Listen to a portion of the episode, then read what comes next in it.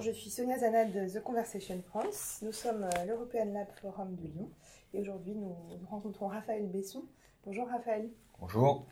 Vous êtes euh, directeur d'un bureau d'études euh, qui s'appelle Ville Innovation à Madrid. Ce bureau d'études travaille sur les questions d'urbanisme collectif et d'innovation territoriale.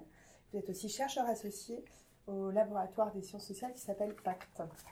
J'avais euh, quelques questions pour vous. La première, est-ce que vous pouvez nous expliquer ce que c'est les systèmes urbains cognitifs alors, les systèmes urbains cognitifs, c'est une notion que j'ai développée dans ma thèse, que j'ai commencé en 2008 et terminé en 2012, euh, pour essayer en de caractériser toute une série de quartiers qui sont développés euh, dans les années 2000 et des quartiers qui s'appellent quartiers de la création, quartiers de l'innovation, des districts technologiques et j'en passe. Euh, en fait, ce qui m'intéressait, c'était surtout, en amont même de l'analyse de ces quartiers, c'était d'analyser les transformations euh, urbaine induite par les mutations de l'économie, et notamment d'une économie de la connaissance. Et au fond, il me semblait que ces quartiers représentaient des objets extrêmement intéressants pour analyser ces mutations. Donc j'ai travaillé sur toute une série de, de quartiers, j'ai travaillé sur les districts technologiques et du design de Buenos Aires, sur le projet 22 Arrobas Barcelona à Barcelone, et puis sur le projet Giant Presqu'île à, Grenoble.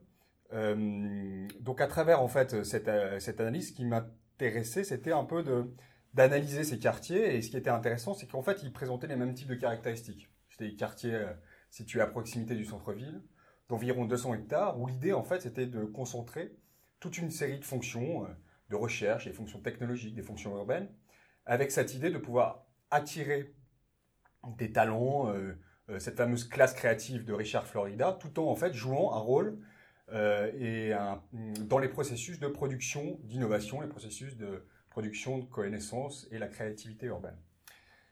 Alors voilà, ça c'était le travail que j'ai fait dans ma thèse sur ces systèmes urbains cognitifs. Et aujourd'hui, en fait, je m'intéresse à des nouveaux euh, systèmes urbains cognitifs, en fait, de type 2, euh, parce que, en fait, ces process de production d'innovation a tendance, depuis euh, maintenant quelques années, à se diffuser à l'ensemble de la société urbaine. ça se diffuse dans des espaces vacants, dans des espaces intermédiaires, ça prend la forme de hackerspace, de living lab, de fab lab, enfin j'en passe. Euh, et, du coup, ces systèmes urbains cognitifs-là m'intéressent parce qu'en fait, ils sont plus portés par une politique publique urbaine, mais ils sont davantage en fait euh, euh, issus de dynamiques ascendantes, dynamiques collaboratives. Et il y a des dimensions du coup à étudier sur finalement ces nouveaux process de production d'innovation au sein des villes. Et justement, vous, avez étudié différents territoires. Comment mobilisez-vous votre expérience de chercheur au service de l'innovation territoriale et des politiques culturelles?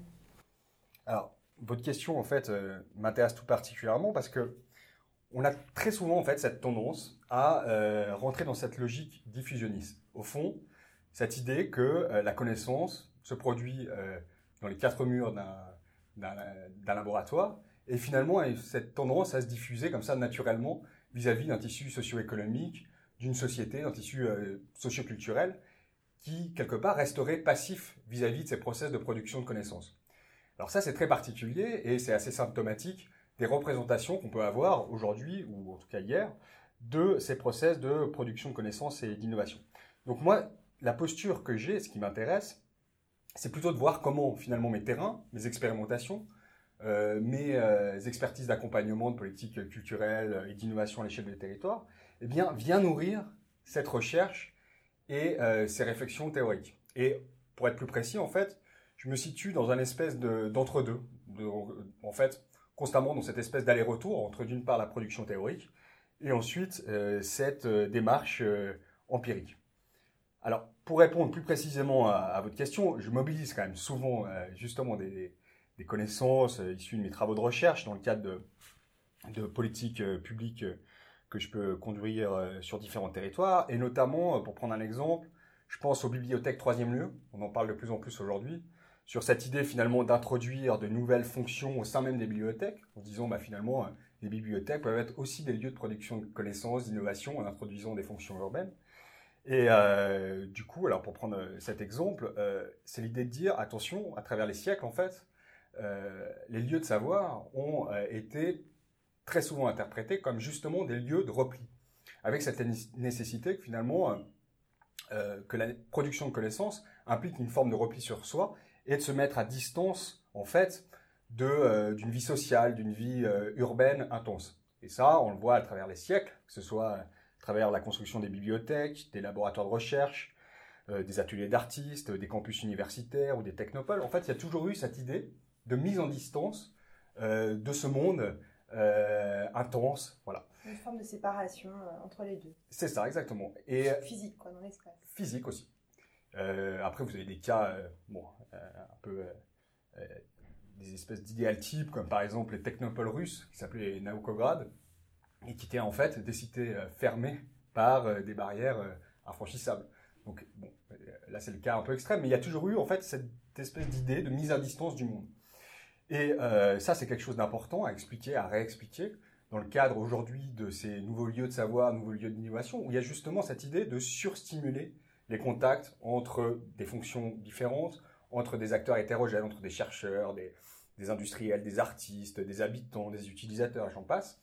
Et je pense qu'il faut aujourd'hui se méfier aussi euh, de finalement concevoir systématiquement la, question de la production de connaissances ou d'innovation comme étant des espaces d'hyper-interactivité. Je pense qu'il y a un biais et il y a quelque part aussi des, biens communs à préserver, comme notamment les bibliothèques euh, traditionnelles, qui sont peut-être voilà, euh, euh, des biens communs à préserver. D'accord, l'un n'empêche pas l'autre, en fait. Exactement. C'est ce que vous m'expliquez. Est-ce que vous pourriez nous parler d'un projet innovant auquel vous avez contribué, participé récemment, et de ses applications potentielles sur d'autres territoires? Alors, quand on parle de projet innovant, c'est toujours une question qu'est-ce qu'on entend par innovation? C'est toujours un grand problème. Il y a, quand j'ai commencé à travailler sur ces questions à 10 ans, on était euh, quelque part obsédé par cette question d'innovation technologique. Aujourd'hui, ce qui est intéressant, c'est que la question de l'innovation, euh, bah, quelque part, recouvre un champ beaucoup plus large. On parle d'innovation sociale, organisationnelle, et j'en passe. Donc, voilà, aujourd'hui, on a quand même une, représentation de ce que peut être l'innovation beaucoup plus intéressante que ce que ça pouvait être il y a une dizaine d'années. Euh, alors, si on parle d'un projet innovant, il me semble que j'ai pu conduire récemment, il me semble que c'est le travail sur la préfiguration en fait d'un living lab, living lab urbain sur la Canebière à Marseille. Living lab, living lab? Living lab, ça veut dire laboratoire vivant, voilà. Si on traduit. Jusque là, ça va. Euh, voilà, jusque là tout va bien. Et au fond, c'est cette idée d'expérimenter euh, en grandeur réelle, donc en l'occurrence quand c'est la ville, dans l'espace public, avec au fond les euh, principaux concernés par l'innovation. Alors là, quand on parle de ville, ça va être évidemment les habitants, les visiteurs, les touristes. Euh, quand on parle du champ médical, bah, ça va être les patients, par exemple. Donc il y a vraiment cette idée, en fait, de réintroduire les usagers, les utilisateurs au cœur de l'innovation et d'expérimenter en grandeur réelle, avec cette idée de sortir la recherche, les expérimentations des laboratoires. Alors sur la Canebière, ce qui me semblait assez intéressant, c'est qu'on est en fait sur un espace où toutes les politiques traditionnelles euh, de l'urbanisme ont été mises en place. C'est-à-dire que vous avez un lieu en plein centre-ville où vous avez euh, l'accès euh, parfait avec les transports en commun, vous avez l'ensemble des équipements qui ont été progressivement développés sur ce quartier. vous retrouvez des équipements de services publics, les universités, des laboratoires de recherche, enfin voilà, toute une série d'équipements.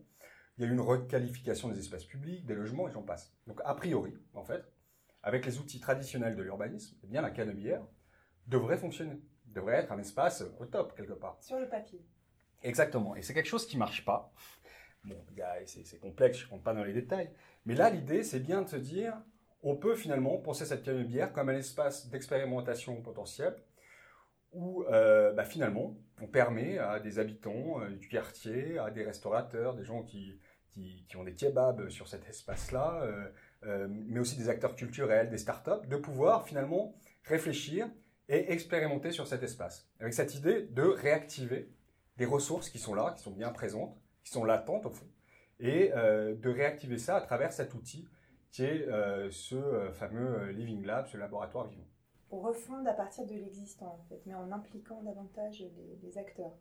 C'est ça, c'est l'idée de trouver quelque part une nouvelle méthode, beaucoup plus soft, hein. on n'est plus dans l'équipement, dans le hard, dans les transports en commun, dans, voilà on est sur quelque chose de beaucoup plus sobre, mais peut-être beaucoup plus complexe en fait, et qui finalement euh, réside dans cette idée de activer les ressources euh, sociales, culturelles, économiques euh, sur un territoire et de pouvoir les activer sur un terrain d'expérimentation où elles puissent justement s'hybrider et, s'activer quelque part. C'est un peu ça l'idée.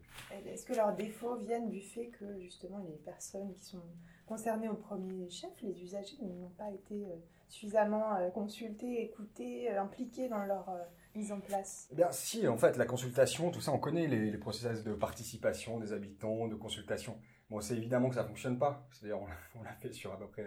Enfin, ça, c'est une politique des années 90-2000. qui finalement produit quasiment rien, si ce n'est une forme de communication. Là, l'idée, c'est vraiment de rendre acteurs euh, les habitants, euh, des gens, des acteurs informels de la fabrique urbaine. En fait, c'est vraiment ça l'idée. Et quelque part, de proposer un cadre qui permette de sécuriser cette expérimentation, mais aussi un cadre qui, quelque part, permette de euh, faire confiance à ces acteurs informels. Et ça, c'est fondamental. C'est-à-dire que, bien sûr, ça questionne les experts, typiquement moi, comme urbaniste. Donc, les experts sont évidemment questionnés dans ce process-là. Mais il y a une question, quand même, aussi de la confiance.